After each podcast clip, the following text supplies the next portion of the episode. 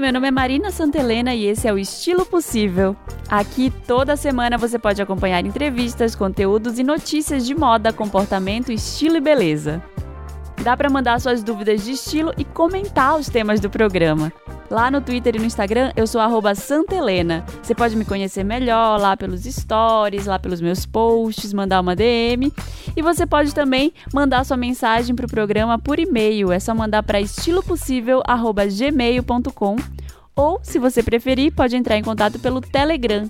É só baixar o aplicativo do Telegram e procurar por estilo possível, tudo junto lá na busca. Você pode mandar um áudio, um texto, o que for melhor. E nesse final de semana, se você me acompanha aí nas redes sociais, se você já tá me seguindo lá no arroba Santa Helena, você deve ter visto pelo Instagram que eu fiz o styling do desfile da Roupa Teca lá no Brasil Eco Fashion Week. A Roupa Teca, que é o guarda-roupa compartilhado, o primeiro guarda-roupa compartilhado do Brasil. Já falei várias vezes aqui no programa sobre o trabalho delas, que é bem legal. E o que é um guarda-roupa compartilhado? Se você está chegando agora no programa, né, seja bem-vindo primeiro. Mas um guarda-roupa compartilhado é um lugar que tem um acervo grande de peças de roupa e você faz uma assinatura de um plano. É, esse, pelo menos, é o modelo da Roupa Teca, existem outros modelos de negócio de guarda-roupa compartilhado, mas você basicamente assina um plano de, de assinatura mensal, paga uma taxa fixa, e aí você pode é, pegar para levar para casa e para usar um número determinado de roupas, de peças de roupa. E assim você não precisa comprar roupas que você quer, que você deseja. Então foi muito legal fazer o styling, porque não é um desfile de uma marca que tem uma coleção coesa, que tem uma linha criativa muito bem definida. É um trabalho que é, para fazer o styling é um trabalho muito forte de estilo, né? De um lugar que tem vários tipos de peça de roupa. Então, é, foi muito foi muito bom trabalhar com elas porque eu senti muito valorizado o meu trabalho. Assim, eu senti que foi um trabalho bem coletivo, junto com as fundadoras da Roupa Teca e com a Andrea, que foi a outra styling que, que fez em parceria comigo. Foram 12 looks, só para contextualizar, assim, quem de repente estava por lá e, ou quem viu pela internet e, e talvez não tenha entendido o que estava por trás daquele desfile é que eram 12 looks divididos em quatro blocos, quatro blocos de três looks cada. O primeiro ele era constituído por peças que foram doadas para o acervo da Roupateca lá no início, quando a Roupateca foi fundada ainda. Então são peças desse primeiro ano aí de, de formação doadas por amigas e amigos da, das donas da marca, da Dani, né? Então, esse bloco tinha essas peças icônicas que já estavam lá no acervo há muito tempo. O, segundo bloco ele foi marcado por peças de marcas parceiras. Então elas têm marcas parceiras que ajudam, é, que acreditam na proposta da Roupateca e ajudam doando roupas, né, que estão disponíveis lá e a pessoa pode provar antes de comprar. Muitas marcas que vendem online ou que têm uma proposta de sustentabilidade bacana. Então, esse segundo bloco foi composto por peças de marcas parceiras. Tinha Luísa Farani, tinham várias marcas bem bacanas. E o quarto foi um bloco inteiramente dedicado a Flávia Aranha. A Flávia Aranha que já participou aqui do programa, foi incrível o episódio com ela. Ouça se você não ouviu. É, não sei o número, não lembro o número do podcast, mas foi, foi muito legal. Assim, foi um bloco com três looks que tinham peças da Flávia e que tem essa pegada de sustentabilidade muito forte, de tingimento natural, né, de, de ter uma, uma coisa de limitação de produção, assim, de ter uma produção mais reduzida para não ser é, fast fashion, né, uma pegada mais slow fashion. Então, esse terceiro bloco tinham peças dela. E o quarto foi dedicado a essa nova fase da Roupateca, que conta muito com parcerias e curadorias, né? Uma das curadorias é minha, tem a curadoria da Thaís Farage e da Maria Roveri que também teve as, as Flex Jewels dela, né? A Maria Roveri, ela trabalha com joias e com, com bijus de, de plástico. É, de plástico, não me corrijam se eu estiver errada, né? Mas com, com algumas peças que são muito lindas, assim, são peças é, que estão lá na Roupateca também disponíveis. Ela tem esse plano de curadoria, tem o plano da Thaís Farage também, que são que também já participou aqui do programa, né, lá no começo, falando da profissão consultora de estilo, mas a Thaís tem um estilo muito forte que é marcado por roupas pretas, então é, um dos looks era todo preto. É, e o último look era com o meu plano, que é o mais recente, então peças que estão disponíveis lá no meu plano da Roupateca, um, um look inteiramente dourado. Então foi bem bacana. O conceito foi esse e algumas modelos trocaram de roupa, uma colocou o casaco na outra, uma deu a bolsa para outra ao longo do desfile para marcar bastante essa coisa da troca, né? Que a roupa não é de uma pessoa só, que ela vai passando de mão em mão. Então foi bem legal, eu fiquei muito feliz de ter participado e foi ótimo. Se você não viu, vai lá no meu Instagram que eu vou colocar as fotos, né? Já deve estar tá lá agora, eu vou pegar no as fotos oficiais do evento para postar e falar mais sobre esse trabalho que foi ótimo de fazer. Agora começando as notícias de fato do programa, né? Essa semana a Naomi Campbell, que já tem aí seus 30 anos de carreira na moda, né? Uma modelo veterana, uma das original top models lá dos anos 80 e 90. Ela tweetou esses dias, é, faz uns três dias, né, desde que eu tô gravando aqui, eu acho que foi é, na semana passada, já faz cinco dias para você que tá ouvindo. No dia 15 de novembro, ela tweetou que falou que foi a primeira vez nesses 30 anos de carreira que ela foi fotografada por um fotógrafo negro de, de moda, é, de alta moda, né? Então, para você ver aí que toda referência de moda é criada por pessoas brancas e esse cenário está começando a mudar muito lentamente agora. Eu falei há pouco tempo que as mudanças na moda elas levam um tempo para acontecer, elas são as mudanças que realmente importam, né? Elas são dadas a passos bem lentos.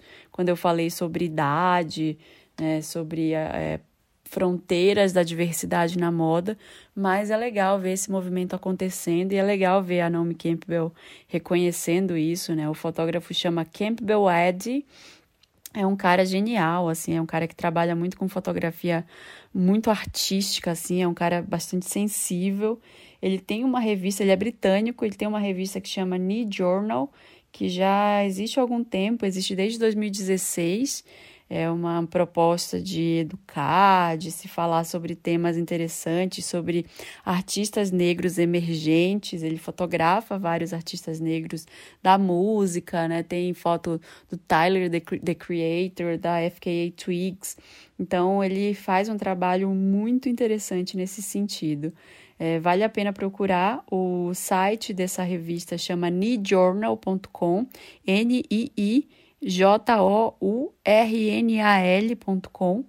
Então, vale a pena dar uma olhada e saber mais sobre ele, né? Sobre o, o Campbell Ed. Agora, momento você sabia aqui no Estilo Possível. Você sabia que existem no mundo hoje, em 2019, 2.604 bilionários?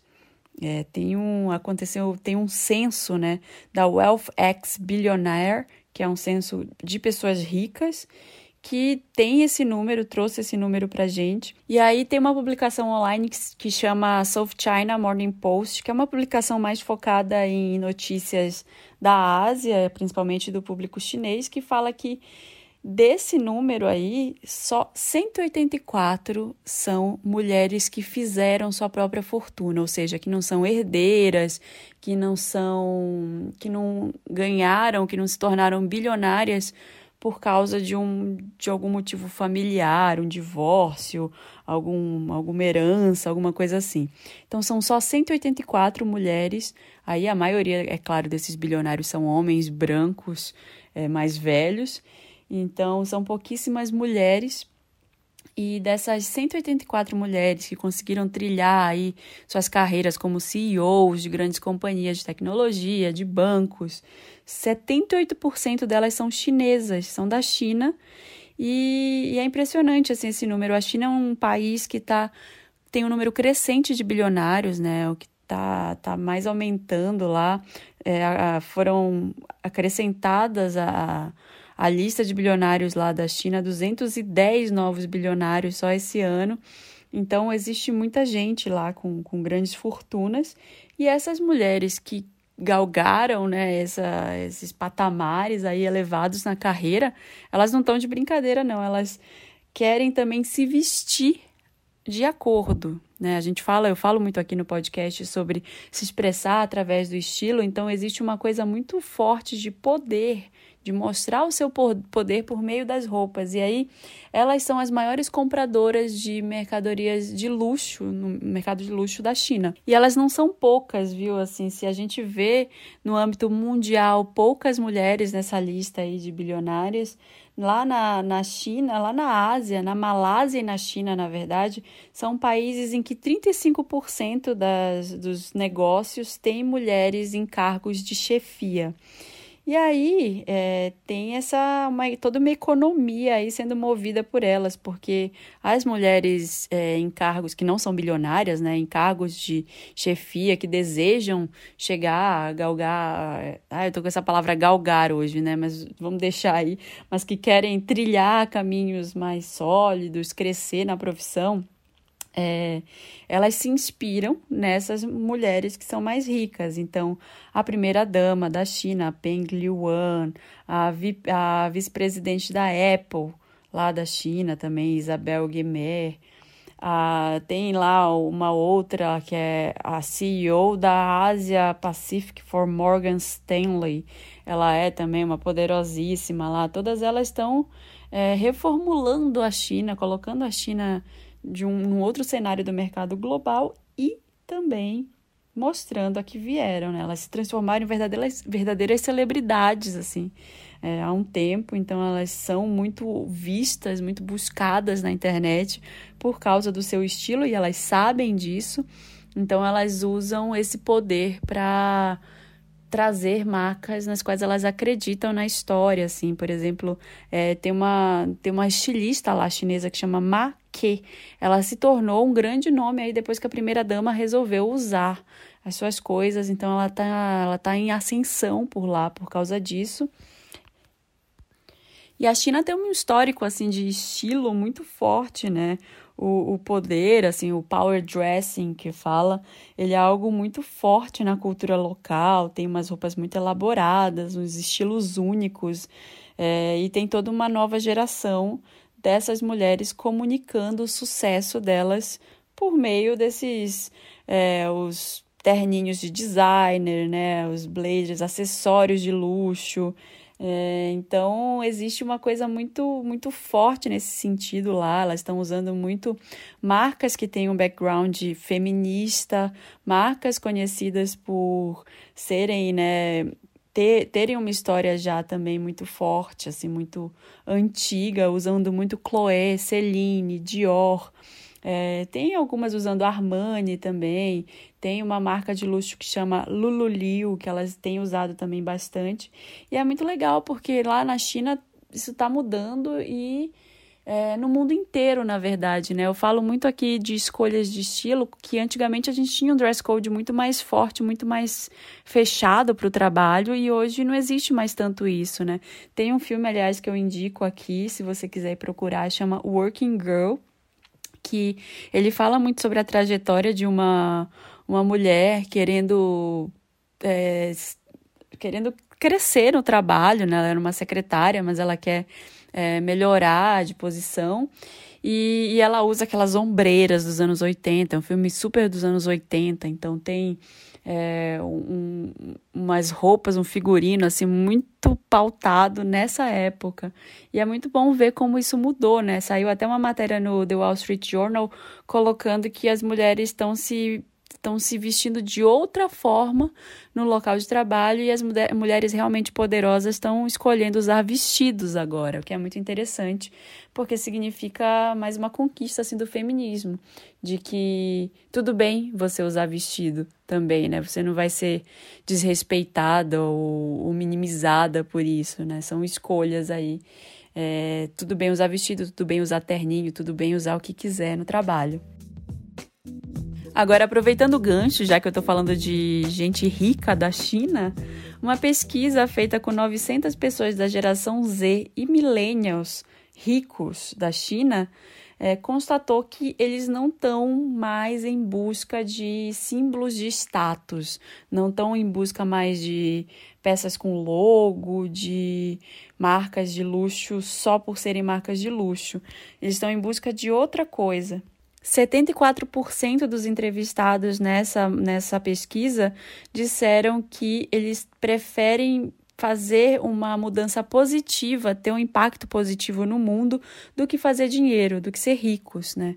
E apesar de eu achar que isso é uma coisa muito de quem já nasceu rico, né? Porque que não acha que não precisa de mais dinheiro e realmente é, é uma, uma perspectiva muito de quem já nasceu nesse meio, eu acho uma boa coisa, assim, uma coisa interessante de se ver, porque quem sabe essa geração agora consegue de fato fazer a diferença, porque são pessoas que têm poder de fogo para isso. Mas o que isso significa em termos de moda, né? Em termos de moda significa que as marcas de luxo vão ter que ralar, vão precisar de muito mais do que logo da Louis Vuitton, da Dior, para conseguir vender para essas pessoas. Então elas vão ter que vender uma experiência, vão ter que vender todo um background por trás da marca.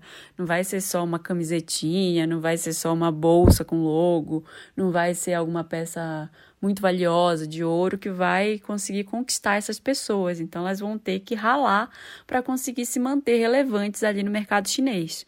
E já que eu estou fazendo esse giro de notícias aí sobre notícias da Ásia, né, focada na Ásia, vou falar do Japão. Gente, estão proibindo as mulheres no local de trabalho no Japão de usar óculos. É, em vários lugares, assim, um, um show de TV lá revelou que em várias, várias companhias proibiram as suas funcionárias de usar óculos no trabalho, óculos de grau mesmo. E cada uma tem sua razão, né? Alguns lugares disseram que isso dá uma impressão fria, principalmente em lojas, né? Se a mulher é uma vendedora é, e lugares como companhias aéreas para as atendentes de voo disseram que isso daí é por normas de segurança, mas esse banimento dos óculos não foi estendido aos funcionários homens, só chegou nas mulheres. E esse não é o primeiro banimento. O Japão tem um, histórico bastante complicado, né, de, de atitudes machistas no local de trabalho. Não vou dizer que no Brasil é muito diferente, a gente tem um machismo, mas eu acho que ele é colocado de outra forma. Mas esse, esse daí não é, não é o primeiro. Mais cedo esse ano, inclusive na época que eu criei o podcast, eu ia falar sobre isso, assim, acabei não encontrando muito espaço aqui na época, mas aconteceu um, uma história bizarra que tinha uma regra que pedia para as mulheres usarem salto alto no trabalho, né? Era obrigatório o uso de salto alto. E aí as mulheres foram, né, na social, na, nas redes sociais para falar que era bizarro, esses dress codes aí eram no mínimo estranhos, né? E agora elas foram de novo usando a hashtag Glasses are forbidden, é, óculos são proibidos, é, fazendo maior alarde aí com toda razão por causa dessa história dos óculos. E aí agora eu deixei por último a série The Crown, que estreou essa semana, né? Agora a nova temporada, a terceira temporada, que já traz a Rainha Elizabeth um, um pouco mais velha, a atriz mudou, já mudou bastante coisa. E mais uma vez a série traz o figurino como um carro-chefe aí. A designer de figurino chamada Jane Petrie, ela faz um trabalho excepcional, ela já ganhou vários prêmios de melhor figurinista, ela já fez o figurino de Star Wars, do Rei, agora mais recentemente recentemente. Eu não consigo nem imaginar como é que é fazer o figurino de uma série tão importante como essa, assim, né? Deve ser um trabalho muito minucioso de mandar fazer cada peça, de entender com que roupa a Rainha Elizabeth estava em cada ocasião, porque essas coisas aconteceram de verdade, né? E, e as roupas que ela usa nessa temporada, ela, ela usa muito esse estilo para transformar, para impor o poder dela. Assim como eu falei das CEOs mulheres, das bilionárias chinesas, né? Usando a roupa para demonstrar todo o seu poder. A Rainha Elizabeth, que agora é interpretada pela Olivia Colman, ela, ela tem uma coisa muito forte, assim, de. do. como eu vou dizer? da armadura, né? Dessa roupa dela ser a armadura. Então no, no começo da série já é, rola toda uma, uma cena dela se preparando para um funeral e aí tem ela vestindo a roupa, né? Tem aquela todo aquele show da realeza britânica que, que tem uma pessoa que é designada só para vestir a roupa da monarquia, principalmente da rainha, e, e tem ali também os os guardas, né? Vários homens ali usando roupa cerimonial. Então é, é como se fizesse um paralelo entre a armadura dele ser essa e a armadura da rainha ser a, o figurino que ela está usando. Então é muito interessante isso. Em todas as temporadas tem esse tipo de coisa, tem esse tipo de apelo, né? Do figurino aí para demonstrar que veio. Tanto que no começo, lá na primeira temporada, mostra uma rainha Elizabeth, antes dela ser rainha, né? Muito mais solar, ela querendo aproveitar a vida. E o contraste entre o figurino dela como rainha, com o contraste dela como princesa ainda, né? Como uma, uma cidadã.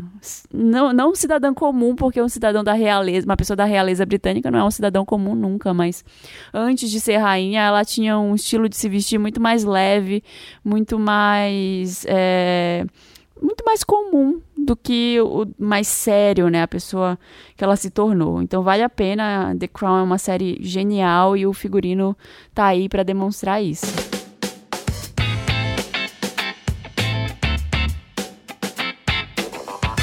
E agora eu vou falar com o João Sebastião, ele é fundador da Kill, que eu falei aqui no começo do programa, que é uma marca de acessórios bem interessante aí do Brasil. Conheci ele lá durante o Fashion Cruise e agora a gente conversou um pouco sobre criatividade, sobre histórico de vida, sobre inovação e design brasileiro. João, tudo bem? Tudo bom, Marina? Eu fiquei muito feliz de te conhecer lá no Fashion Resort. Achei, achei muito legal o que você falou. O João estava numa mesa, né? Estava numa mesa lá falando sobre o estilo brasileiro é, a importância, né? A importância da valorização do made in Brasil na moda, né? Isso. Mas eu queria, antes de começar a entrar nesse assunto, queria que você contasse um pouquinho da sua história, de quem você é, de como você entrou nesse mercado de moda. Legal, então senta que lá vem a história. Bom, é, eu sou designer de acessórios, de joias, né? Há 20 anos já. Eu tenho 30 anos, completei esse ano. E eu comecei com 10 anos de idade. Comecei ainda na minha terra natal. Eu sou de Mato Grosso.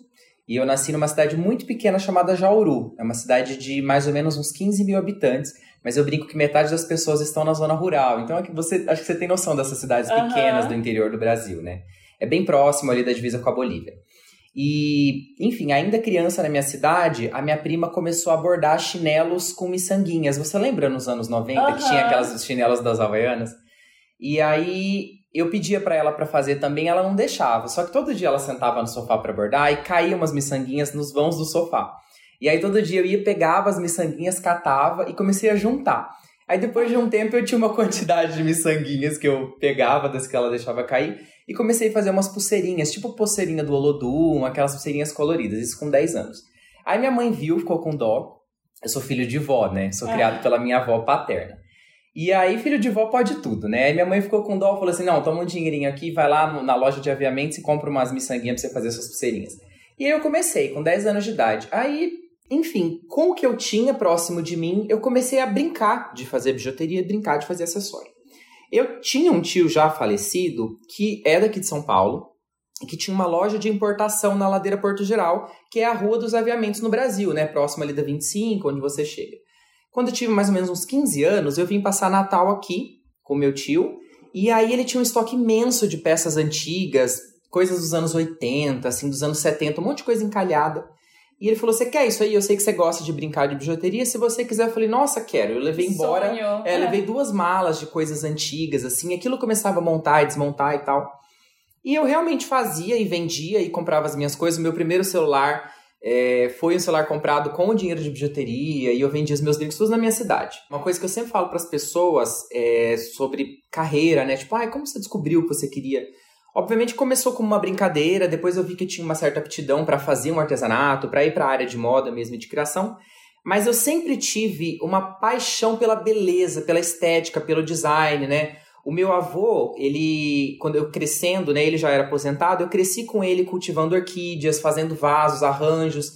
No outro ano ele fazia pulseirinha de marinheiro, nó de marinheiro, me ensinava. Então eu cresci com meu avô fazendo essas coisas e a minha avó fazendo crochê, tricô e estimulando as meninas da casa a fazerem. Né? Eu, como bom, boa criança viada, obviamente, gostava de tudo que as minhas primas faziam. Então eu aprendi um pouco de cada um desses artesanatos, dessas coisas, né? Ao mesmo tempo que a minha família toda, é, a minha família é do interior de São Paulo, eu nasci em Mato Grosso, mas a minha família toda estimulava a ler um bom livro, enfim, procurar revista, a gente sempre estava por aqui, então eu tinha o contato com a galinha viva e com o mini chicken. Eu sabia que ele não vinha congelado. Eu, brin eu, brinco com os meus primos, mas é verdade. Os meus primos, é, uma vez um primo meu foi me visitar em Mato Grosso e ficou assustado com a galinha e nunca mais comeu mini chicken, porque ele não sabia que o mini chicken vinha, vinha da galinha. da galinha. Gente, crianças que estão ouvindo esse podcast, é... o mini chicken vem da galinha. Vem da galinha. Então é legal você conhecer a origem do que você está comendo, né? Sim. E aí, depois que tá, teve esse momento na adolescência e você é arquiteto, né? Sim, sim. Aí o que aconteceu? Chegou aquele momento, eu sou adiantado na escola também, ainda tem essa, né? Fui criado pelos avós, já pulei uma geração e ainda me botaram cedo. Eu terminei muito cedo a escola. Eu terminei o terceiro ano com 16 anos. Uhum. E aí, enfim, para terminar o terceiro ano, eu vim para São Paulo, conheci uma, uma professora na época de moda, nem me lembro o nome dessa professora, mas ela foi fundamental na minha vida. Porque eu perguntei para ela como era a moda, que eu queria fazer moda porque eu fazia bijuteria e gostava disso, e ela falou: "Olha, você pode vir para São Paulo fazer moda, as faculdades legais são essas e essas". Eu falei: "Não posso. O que está mais próximo de mim, é, de mim é Cuiabá. Minha mãe não me deixaria vir para São Paulo, até porque da minha cidade até Cuiabá são 500 quilômetros e uma estrada é ruim, uhum. é, já é difícil de chegar. E aí ela falou: o que, que você pode fazer? Eu falei: olha, eu de preferência uma faculdade federal, porque eu não tenho grana para investir, morar fora e pagar uma particular. E o que tinha na federal mais próximo do meu ambiente do design era arquitetura. E ela falou: Olha, eu sou arquiteta, na verdade, a minha formação original, e depois eu me especializei em moda, fui fazendo outras coisas, e hoje eu sou professor em faculdade de moda. E isso foi um primeiro start, assim, um primeiro sinal para mim. Eu falei: Nossa, que legal, né? Acho que talvez eu possa ver isso. E aí fiz a faculdade de arquitetura.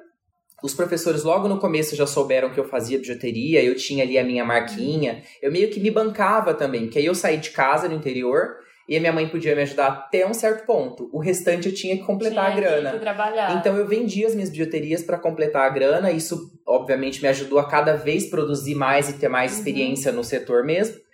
E os professores me ajudavam a entender como era o processo criativo, porque existe uma conexão muito forte entre o projeto de arquitetura e o projeto de uma peça piloto de moda, o projeto de, de um produto de design, né, um, um, molde, um modelo de alguma coisa. Então, na faculdade eu consegui entender que as coisas tinham linhas de raciocínio parecidas. E logo assim que eu terminei a faculdade, eu resolvi vir para São Paulo para fazer uma pós-graduação em negócio da moda, me especializar mais, e eu queria que isso virasse um negócio. Ali no finalzinho da faculdade eu já tinha uma marquinha, né? Era João Júnior Design, eu usava outro nome e tudo mais. E eu já fazia campanha, já tinha, já fazia venda online. Eu comecei a entender que eu poderia sobreviver disso. Uhum. Só que eu achava tudo ainda distante, né? Era difícil porque aviamento é difícil em Mato Grosso. Eu tinha acabado vindo para São Paulo. O mundo da moda, como você sabe, acaba tá aqui, né? Uhum. E eu queria vir para cá para me especializar mais, para entender e principalmente para conseguir transformar o que era uma brincadeira e depois virou um, um, trabalho de artesanato em uma marca de moda de verdade, né? E entrar no mercado. E aí eu vim para cá e comecei a estudar. Trabalhei para muita gente, vim para cá como arquiteto, porque eu precisava aproveitar minha faculdade de arquitetura e me bancar, então trabalhei em história de arquitetura. História da minha vida. É, até que eu saí dos, dos escritórios de arquitetura e comecei a trabalhar por conta própria, pegar projeto, porque os projetos me ajudavam a me bancar, e a investir na minha carreira mesmo como designer de acessórios e na minha marca. E aí, quando eu, eu lembro que você falou uma coisa lá no talk que foi legal, que foi a, a história da Gabi usando. Sim, é, sim. Foi, rolou um boom nessa hora que os artistas começaram a usar a Sim, marca. com certeza. Eu comecei a marca em São Paulo, assim que, tipo, uns seis, sete meses depois que eu, que eu cheguei aqui, eu já comecei a, a estudar o que eu ia fazer. E logo de princípio, eu tinha uma, uma, uma, imagem, assim, uma ideia de que uma marca de sucesso, ela, eu teria dinheiro, eu, eu faria essa marca funcionar se eu aparecesse em famosos e revistas. O que hoje eu entendo que não é isso, que é completamente diferente. Mas eu segui esse caminho, eu fui atrás das pessoas. É um caminho. É um caminho, é. E aí eu fiz a minha primeira coleção chamada Pantanal, que eram os brincos de costela de Adão bem grande, as araras, os tucanos, logo depois vieram as frutas. E eu fiz essas coleções bem brasileiras e comecei a ir atrás das pessoas. Eu marcava as pessoas no Instagram. O Instagram era muito mais legal do que é hoje. Uhum. Ele era muito, muito menor, muito mais fácil. Você realmente atingia as pessoas, né? E aí eu digitava lá uma mensagem, mandava um direct, falava: Oi, eu te mandei um direct, eu gostaria de te presentear. E aí eu falava com todo mundo por e-mail da equipe da Gabi Amarantos e ninguém me deixava chegar na Gabi. Até que um dia eu comentei numa foto da Gabi, falei: Gabi, te mandei um direct, eu sou essa marca aqui, eu gostaria de te presentear. Ela respondeu na hora, falou: Ah, vem me encontrar, no outro dia eu vou estar no salão de beleza tal. E a gente se Já conhece. foi. Enfim, levei uma caixinha de biju pra Gabi, ela amou, a gente ali já ficou amigo. E a Gabi estava no início é, da campanha de divulgação da imagem do Brasil para a Copa do Mundo. Ela foi a garota propaganda, acho que da Coca, se eu não me engano. E ela usou em toda a turnê as minhas bijus. Ela aparecia na Fátima Bernardes, em todos os programas de TV, em todas as revistas, ela estava com os meus acessórios. E aí a Lilian Patti descobriu, o Jorge, que é, que é jornalista da Lilian Patti, me deram uma capa na, na Lilian e daí por diante as coisas começaram a acontecer. Revista, Você Vogue e tudo Anitta mais. também. Isso, logo em seguida veio os stylists da Anitta, vieram até o showroom. Aí eu já tinha começado a fazer pro atacado, né? Eu comecei a entrar em showroom, porque as pessoas têm que entender que pra você se tornar uma marca de atacado, é diferente de ser uma marca de varejo, né? A marca de atacado tem que participar de feiras, que são os Aham. trade shows, ou tem que estar em showrooms onde os compradores vão, né? Tem que ter coleções realmente inverno e verão, você tem que ter lançamentos e tudo mais. E aí, após a minha pós-graduação, né, eu fiz um plano de negócios para a marca. Eu entendi que o que eu queria ser era esse cara tropical, brasileiro, falar da nossa cultura. E aí eu fui para o showroom onde os stylists da Anitta me descobriram. Eu não sabia que eles tinham pegado os produtos para Anitta usar, e foi bem no comecinho de Bang.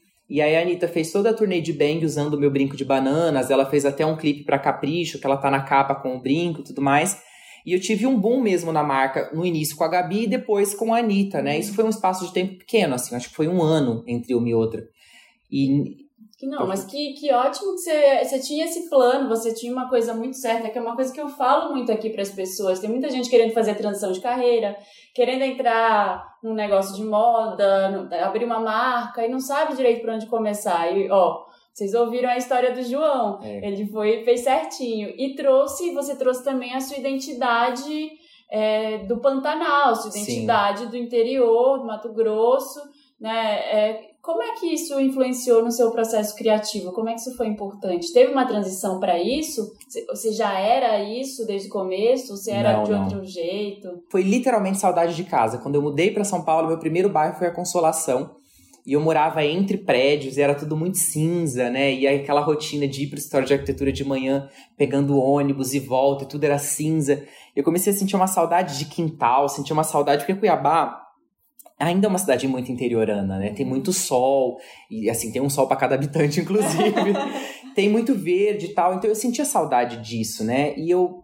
A minha primeira coleção, que é a Pantanal, eu acho que foi uma coisa, um resgate, assim mesmo. Sim. Porque ainda em Cuiabá, eu fazia coleções inspirada em casa de sadomasoquismo europeu. Eu fiz uma coleção assim, que estourou na época. Eu fiz uma outra coleção que era totalmente rock, uma outra coleção que era inspirado é, na, nos anos 80 e em Cyndi Lauper. Eu sempre me inspirava em coisas que estavam longe de mim. Aham. Funcionaram pra minha época adolescente, que a gente, quando é adolescente, tudo que a gente quer é não ser o que a gente é, a né? gente quer sair, né? A gente quer negação. E aí, então, eu sempre neguei. E aí, quando eu cheguei em São Paulo, que eu já tava numa fase um pouco mais adulta e tudo mais, sentindo saudade de casa, eu encontrei essa verdade e vi que isso funcionava para uma linha de raciocínio. Não era só também a minha verdade. Foi também uma coisa que funcionou na minha, é, é, no meu desenvolvimento de projeto de trabalho, né? Isso deu certo no mercado, tive uma boa aceitação. Nós estamos no momento, até eu comentei isso lá no, no dia na palestra, né, no Fashion Resort, que nós estamos no momento de Brasil aceitar ser Brasil, Sim. né? Não tem muito tempo que a gente aceita ser brasileiro, Não, a, gente, quer ser passou, é, a gente passou por um, por um momento A durante gente muito tempo de tava- negação. A gente estava na adolescência enquanto sociedade. né, É, exatamente, exatamente. A gente é muito jovem.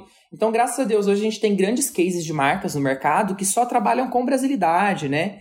E É, eu gostei muito de ver uma coisa que você, você falou lá na, na mesa que você tava, fa- falou, e aquela professora lá que tinha uma a aula Kátia Castilho. da, né? da- não, da Central São Martins, Ah, que sim, teve no sim. outro dia, que falou assim: olha, o grande lance do design, da criatividade, você lançar aí um produto criativo, é você não sair muito da sua realidade. O que, que é mais familiar para você?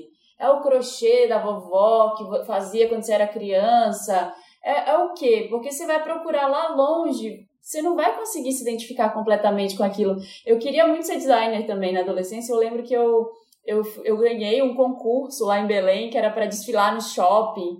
E aí eu mandei fazer, eram cinco looks e era inspirado uh, no movimento de estilo da, da arte moderna lá na, na Europa, tipo, que não tinha nada a ver, Mondrian, tinha nada a ver com Pará, com carimbó, sim, com, com as coisas de lá. Então, assim, é óbvio que não foi bem, assim, não, não foi bem naquele uhum. momento, porque não era algo com que eu me relacionava completamente sabe? Então, é, eu acho que trazer esse resgate tem sim, uma força sim. maior do que a gente imagina, né? É, com certeza. É verdade, né? Uhum. Verdade é muito importante. E quando eu resolvi imprimir um produto na minha bijuteria, né? Alguma coisa que tivesse a ver comigo, que fosse falar da minha verdade, eu fui buscar o que estava próximo, que eu tinha, né? É, maturidade e bagagem para falar sobre isso, né? Uhum. E eu entendi isso até antes de vir para São Paulo. Eu, ainda em Mato Grosso, eu fiz um blog de moda com umas amigas chamado Farofa de Banana. E esse blog deu muito certo em muito pouco tempo, assim. A gente estava no comecinho da blogosfera, né? A gente não tinha... A Tássia ainda não tinha blog. Então, nós fomos o primeiro blog de moda de Mato Grosso, aquela coisa toda no início. E o blog se chama Farofa de Banana porque eu criei uma camiseta para mim, chamada Eu Amo Farofa de Banana, que é um prato típico cuiabano, mato-grossense.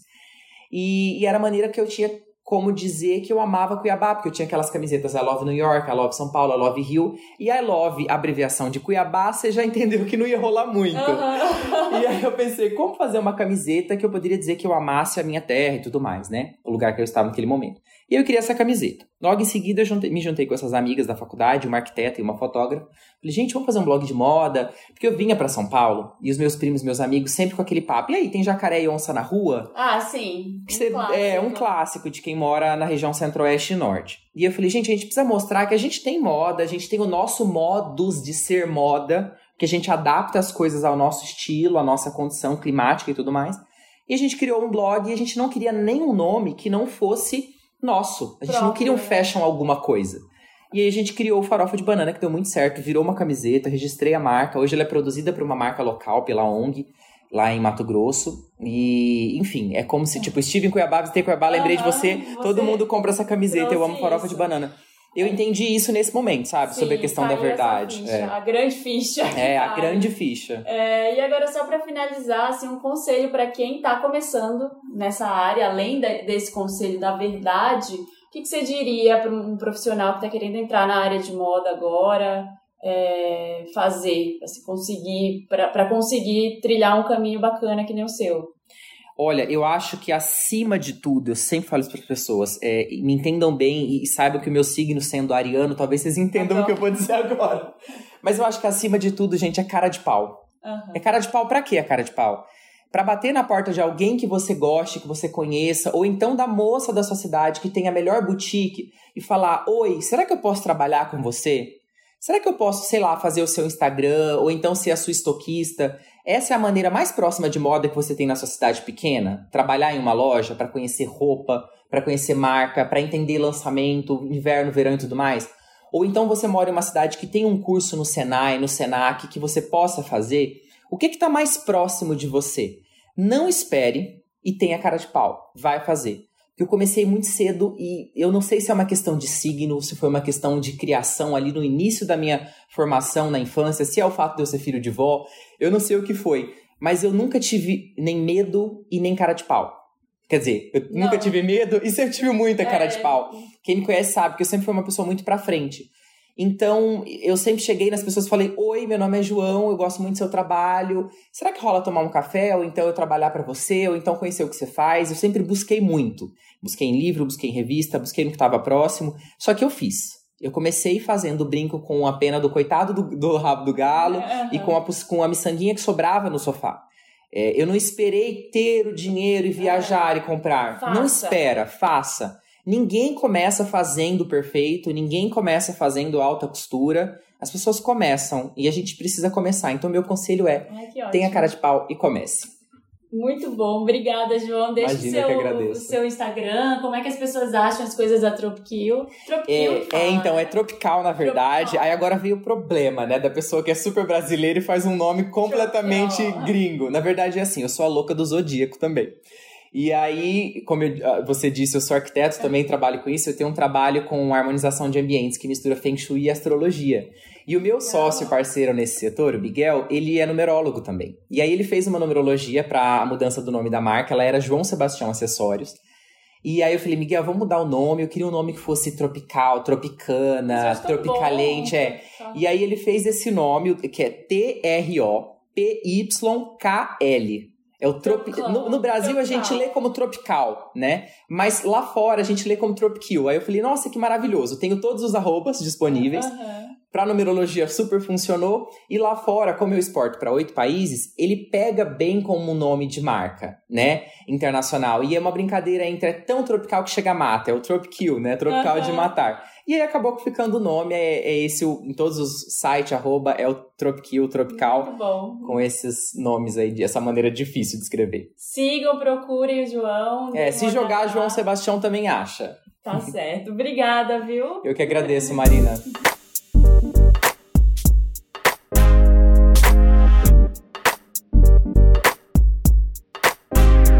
Legal, né? Muito bom o papo com o João. E agora é o momento de ler a mensagem de quem mandou mensagem aí por e-mail ou pelo Telegram. Recebi bastante mensagem pelo Telegram. Queria agradecer todo mundo que mandou. Tô querendo receber ainda mais áudios. Só recebi um áudio e ele não era sobre o estilo possível, ele era sobre o Wanda. Gente, não, não dá pra eu, pra eu ler casos do Wanda no estilo possível. Manda lá pro Dantas, manda lá pra redação papelpop.com que o estilo possível é outro assunto, tá bom? E aí recebi várias mensagens, uma delas aqui da Georgia, ela falou, ela primeiro mandou assim, esse que é o Telegram do seu podcast? E eu falei, é, sou eu mesma, né? Tô aqui, oi, é a Marina que tá falando, as pessoas não acreditam, mas tô lá, gente, respondendo todo mundo. Ela falou: Sério, sou muito fã, queria muito que você falasse é, do trabalho, sobre você ser uma das únicas mulheres no meio nesse trabalho, no caso, engenharia, né? Ela fala que ama moda e que sempre vai para fora da caixa porque ela ama criar e aí ela tá sempre no meio de muitos homens. Ela fala: agora os boys todos reparam nos meus looks e se preocupam muito antes de escolherem os deles. É e é por puro prazer. Eles sentem-se mais felizes, nem que seja por um tênis amarelo novo que nunca usariam. E isso para mim é espetacular. O que, que você acha disso tudo, desse meio? Eu tô surtando agora que você falou comigo. Você hoje é uma das minhas maiores ídolos. Você é mulher e foda por ser mulher. Obrigada. Obrigada, Georgia. Obrigada por ser minha primeira. É, a primeira pessoa que eu ouço nos dias, né? É, eu tô falando aqui porque eu acho que ela escreveu rápido, ela comeu algumas palavras, mas ela tá perguntando aqui o que, que ela acha disso e eu acho espetacular, porque eu não sei se você já, já percebeu, você que está ouvindo esse podcast, que a moda, o seu estilo, ele tem o poder de mudar todo o seu dia e mudar o, o dia das pessoas ao seu redor. Às vezes, só de você tá, ter se arrumado, você tá mais bonita, você tá se sentindo bonita ou bonito, é, você já atrai outro tipo de olhar e você já cria um ambiente diferente ao seu, ao seu redor, né? Quando ela começou essa mensagem, eu comecei a ler, eu achei que ela ia reclamar do trabalho, que ela se sentia julgada, mas não, tá vendo como ela conseguiu conquistar isso e mudar essa vibração e colocar, fazer com que essa vibração trabalhasse a favor dela e mudar isso no escritório inteiro? Sabe? Agora os caras também querem se vestir bem para estar tá à altura. Então eu acho que esse é um poder muito interessante do estilo. E a Ana mandou um e-mail lá no estilopossível@gmail.com. Ela mandou uma dica do episódio passado, né? Ela falou: "Oi Marina, eu amo seu podcast, não se preocupe em falar muito. Aliás, fale, fale mais ainda que a sua voz e paciência inspira demais. Ai, gente, queria eu ter paciência. Deem dicas aqui de aplicativos de meditação, de coisas que me deixem mais paciente. É só a voz mesmo. é, ela falou aqui sobre a situação das brusinhas sustentáveis que precisam de mais cuidado ao serem lavadas. Eu costumo usar aqueles saquinhos furados de tecido com zíper que vendem em qualquer lojinha de 1,99, sabe? Eu coloco as brusinhas mais sensíveis em saquinhos separados na máquina e prossigo com a lavagem normal. Elas ficam bem limpinhas, cheirosas e não agride nada a peça. Só precisa tirar em seguida da máquina para não ficar super amassada. Mas ainda assim, sai mais fácil do que lavar a mão. Eu espero ter ajudado com a minha diquinha e continue com esse podcast incrível. E jamais nos abandone no Wanda, ok? Pode deixar. Estou aqui nos dois, jornada dupla. um forte abraço e um beijo da Ana Bernardim de Itu. Ana, obrigada pela dica. Algumas pessoas tinham me mandado DM falando dessa dica que eu esqueci de falar. É, eu falei, é, eu recebi um e-mail semana passada, né, de uma pessoa perguntando. Ela falou que ela estava gastando mais dinheiro, investindo mais em roupas, mas ela ficava com dó de jogar tudo na máquina e, e lavar e amassar e, e desgastar o tecido. E que também ela não conseguia, não tinha tempo para lavar a mão. É, então, lavar a mão com crase.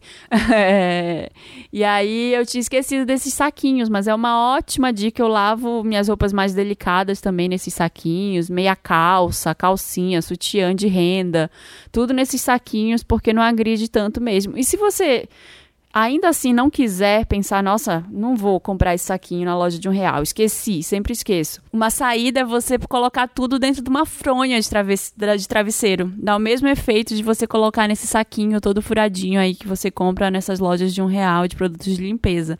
Uma fronha de travesseiro todo mundo tem em casa e é só colocar lá. E é isso, gente. Essa semana teve entrevista. Semana que vem eu, eu vou conseguir colocar mais uma entrevista também. Acho que vai ser bem legal.